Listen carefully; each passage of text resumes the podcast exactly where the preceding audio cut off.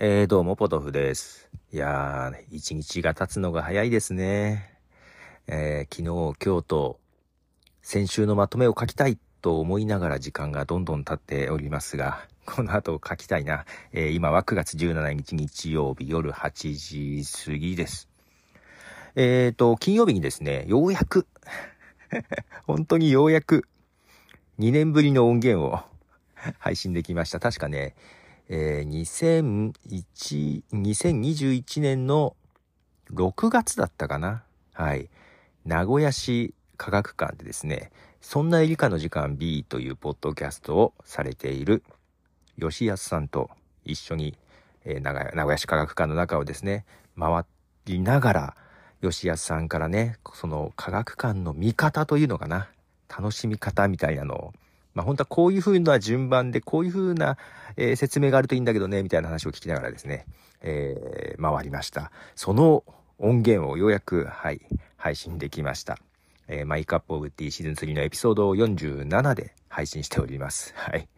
2年間も温めてしまいました。いやいやいや、わ、ちょっとね、忘れてたんですけど、スタンド FM の配信でね、吉安さんに、確かあったよねって言われて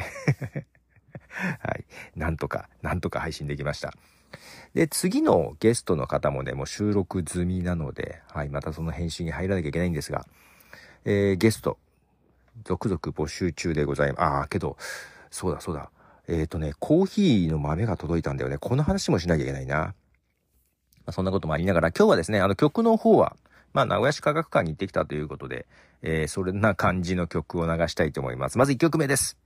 ポール・ウェラーでサイエンス。はい、えー、ポール・ウェラーのサイエンスですね。えー、まあ、サイエンスということで、えー、サイエンス系、科学系のポッドキャストってね、まあ、前から結構、そうだ、脳系、脳学系のポッドキャストの集まりとね、科学系のポッドキャストの集まりは結構、なんか結構熱心にね、熱心にっていうか、えー、団結力がある感じで。いろんなね、なんか取り組みとかしてたりするんですよ。で、なんか科学系のポッドキャストで、えー、まあ、ポッドキャストの紹介する番組を新たにやったりとかね。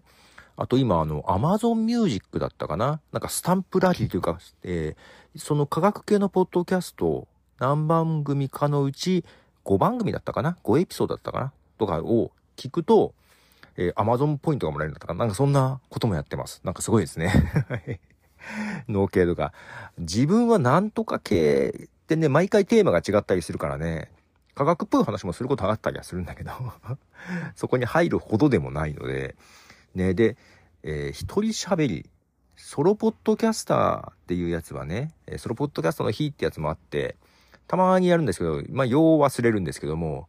けどまたこのソロポッドキャスターっていうのはさ、まとまりがないのね。まあだから一人でやってんのかなと思ってしまうとこありますが。はい。まあそのね、えー、科学系、その話も、えっ、ー、と、そんな以下の時間 B の最新のエピソードで話されてました。まあもともとは脳系が羨ましくて科学系が始めたみたいなこともなんか言ってましたが。はい。えー、続いては、レディオヘッドでプラネットテレックス。はい、えー、レディオヘッドのプラネットテレックスということで、名古屋市科学館でね、そう、吉安さんと、まあ結構3時間ぐらい一緒にいたのかなうん。まあそのうちの一部分を切り取ってね、あの、配信してますが、初対面なのにね、初対面なのに結構、慣れ慣れしかったかなもし、結構仲良くさせてもらいまして、結構楽しく回れたんですよ。で、やっぱりああいうところはね、詳しい人と一緒にね、回るとね、楽しいですね。自分の今まで違った見方とかね。で、えー、どこの部分ピックアップしたかというと、えー、星までの距離の測り方って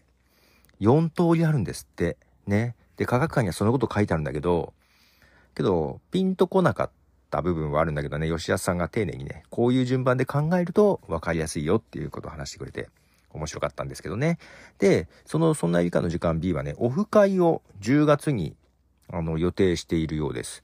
で、それも最新のエピソードにね、聞いていただくとね、言ってましたけども、神奈川県の、神奈川県立生命の星地球博物館というところでオフ会をするそうです。また同じように、その館内をね、解説を聞きながら回ることができるんじゃないかなと思うので、興味がある方はですね、ぜひぜひ参加していただければな、関東の方というふうに思います。続いては、ジャミロクワイで、プラネットホーム。はい、えー、ジャミロクワイ、プラネットホームという曲ですね。はい、今日は科学系な曲をお届けしておりますが、いや、けどね、科学系の集まりの動きとかね、羨ましい部分ありますね。まあ、自分もね、日本ポッドキャスト協会ってやつで、えー、ね、イベント手伝ったりしてますけども、でえ、9月30日にまた配信リレーということをやりまして、もうほぼほぼ準備は終わってる感じです。ただ、自分はね、その当日9月30日は、岐阜でリアルイベントをするのを手伝ってくるので、ちょっとリアルタイムではだから聞けないかな。去年とかその前とかはね、リアルタイムで聞いてたんですけども、結構ずっとね、ちょっと聞けないかもしれないなとは思いながらですが、もうその岐阜の方がどんな感じなのか全くわかんなくて。